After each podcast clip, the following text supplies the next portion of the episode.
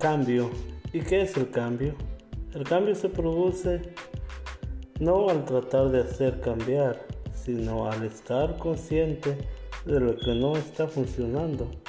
Entonces, puedes pedirle ayuda a tu yo interior, a tu yo superior, para abandonar la vieja estructura y crear una nueva. Recuerda, la hora más oscura es la que precede a la aurora. El cambio se produce con frecuencia cuando te has rendido o cuando menos lo esperas. Esto es el cambio. Estoy abierto y dispuesto a cambiar. Es así cuando se produce el cambio.